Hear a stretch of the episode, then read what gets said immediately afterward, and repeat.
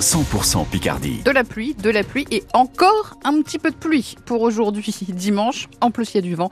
On y revient à la fin du journal. François Sauvestre, la bataille de la carte scolaire se poursuit dans plusieurs communes de la Somme. Chaque année, le rectorat redessine cette carte en fonction des effectifs attendus pour la rentrée. Moins d'enfants égale risque de fermeture de classe. C'est la menace qui plane encore autour de 52 écoles du département. Un secteur est particulièrement concerné autour d'Abbeville. Le regroupement pédagogique intercommunal de Mons-Boubert, Franc-le, Seigneville et Boismont-Pinchevalis va perdre une de ses cinq classes. On ignore encore laquelle.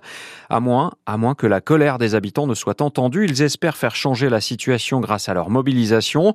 Au programme hier, un carnaval revendicatif à Mons-Boubert et à la fin du défilé, Lison Bourgeois, une réplique miniature et en carton de l'école a symboliquement été jetée au feu. Autour du feu, les enfants sont habillés de leurs plus beaux costumes, comme Hippolyte, 4 ans. T'es déguisé en quoi, toi? Un chevalier Dans son dos, une pancarte accrochée demande que son école soit sauvée. Adèle, en CM1, explique ce que ça veut dire. On veut pas qu'il y ait une classe qui ferme pour pas qu'il y ait trois niveaux dans une école.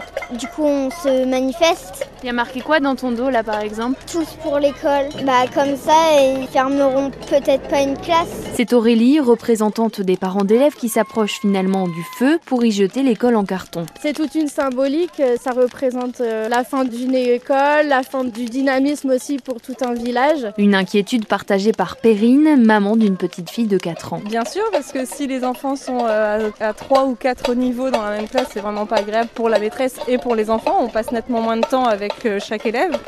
Là, ils sont actuellement 22 dans la classe, c'est quand même nettement mieux que d'être euh, après à 27 ou 30. Quoi. Les parents craignent que les enfants de CP, CE1 et CE2 soient regroupés dans une même classe, un non-sens selon eux, surtout, conclut-il, à un âge où l'on apprend les bases de la lecture et de l'écriture. Lison Bourgeois à Mons-Boubert pour France Bleu Picardie. Les parents d'élèves du RPI qui restent mobilisés, ils comptent dormir dans l'école mardi soir.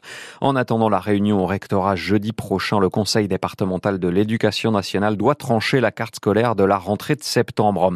Dernier jour de grève sur les rails, le mouvement social des contrôleurs pour de meilleurs salaires se termine ce soir. Selon la SNCF, 150 000 personnes ont subi une annulation de train ce week-end en France. La compagnie promet des indemnisations sous forme de réduction sur un prochain achat. Les perturbations restent beaucoup plus importantes sur le réseau à grande vitesse pour les TER. Le trafic est quasi normal aujourd'hui. Il est 7 heures de vous écouter France Bleu Picardie. 80 ans après, Amiens se souvient de l'opération baptisée Jéricho le 18 février 1944, en pleine Seconde Guerre mondiale, des avions de chasse anglais bombardent la prison d'Amiens. Vraie tentative de libération de résistants ou diversion pour tromper les Allemands sur le lieu du débarquement. Des doutes subsistent sur le but réel de cette opération, qui avait coûté la vie à une centaine de personnes. C'est donc ce raid qui est commémoré aujourd'hui. Et si le survol de la prison a été annulé à cause de la météo, il y aura bien un décor d'époque sur la terre ferme, grâce à l'association de reconstitution historique Jéricho 44 venu de Montdidier, son fondateur Gauthier Roussel. Pour nous, cette année, c'était une, évidence de participer officiellement à cette commémoration. Et donc, pour l'occasion, donc euh, on, on, déplacera à peu près 6 à 7 véhicules d'époque de la Jeep au GMC et nous serons une petite dizaine de membres en, en tenue d'époque. Et donc pour l'occasion aussi, on aura quelques membres qui seront en tenue de la Royal Air Force, donc vraiment pour commémorer euh, cet épisode historique, qui est malheureusement trop méconnu. On s'en aperçoit encore aujourd'hui vis-à-vis notamment des, des Amiénois et Amiénoises. Donc c'est important aussi de montrer que bah, il y a eu des épisodes euh, de courage, on va dire, pour libérer la France dès déjà euh, début 1944, bien avant le débarquement. Donc pour nous, c'est important de, se souvenir et de commémorer euh, le sacrifice de ces hommes et femmes pour notre liberté. Donc euh, le devoir de mémoire et l'envie de se souvenir. Et cette cérémonie de commémoration des 80 ans du raid sur la prison d'Amiens débute à 11h30, avenue de la Défense passive. Et si on grattait pour terminer ce journal, Valentine, il y a des risques d'addiction, dit le message de prévention. Ça n'empêche pas les joueurs d'être toujours plus nombreux. La Française des Jeux vient de dévoiler ses résultats de 2023, plus de 2000 millions d'euros de chiffre d'affaires en hausse de 6,5% en un an. Malgré l'inflation, les jeux de hasard ont, ont, ont une sacrée cote, Agnès Soubiran. Et ils sont même de plus en plus nombreux à avoir joué au moins une fois l'an dernier. 27 millions de personnes, en moyenne 5 euros par semaine.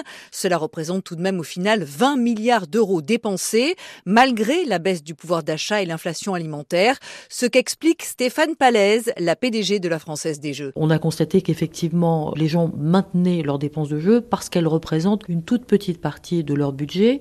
En revanche, c'est euh, un petit plaisir dans un réseau de points de vente à côté de chez eux, euh, une forme de convivialité et puis euh, un espoir de gain. Des gains qui restent aléatoires pour les paris sportifs, par exemple. Le quatrième trimestre 2023 a ainsi été très favorable à la FDJ en raison de résultats qui ont déjoué tous les pronostics, comme la victoire du Milan AC sur le PSG. Agnès Soubiran.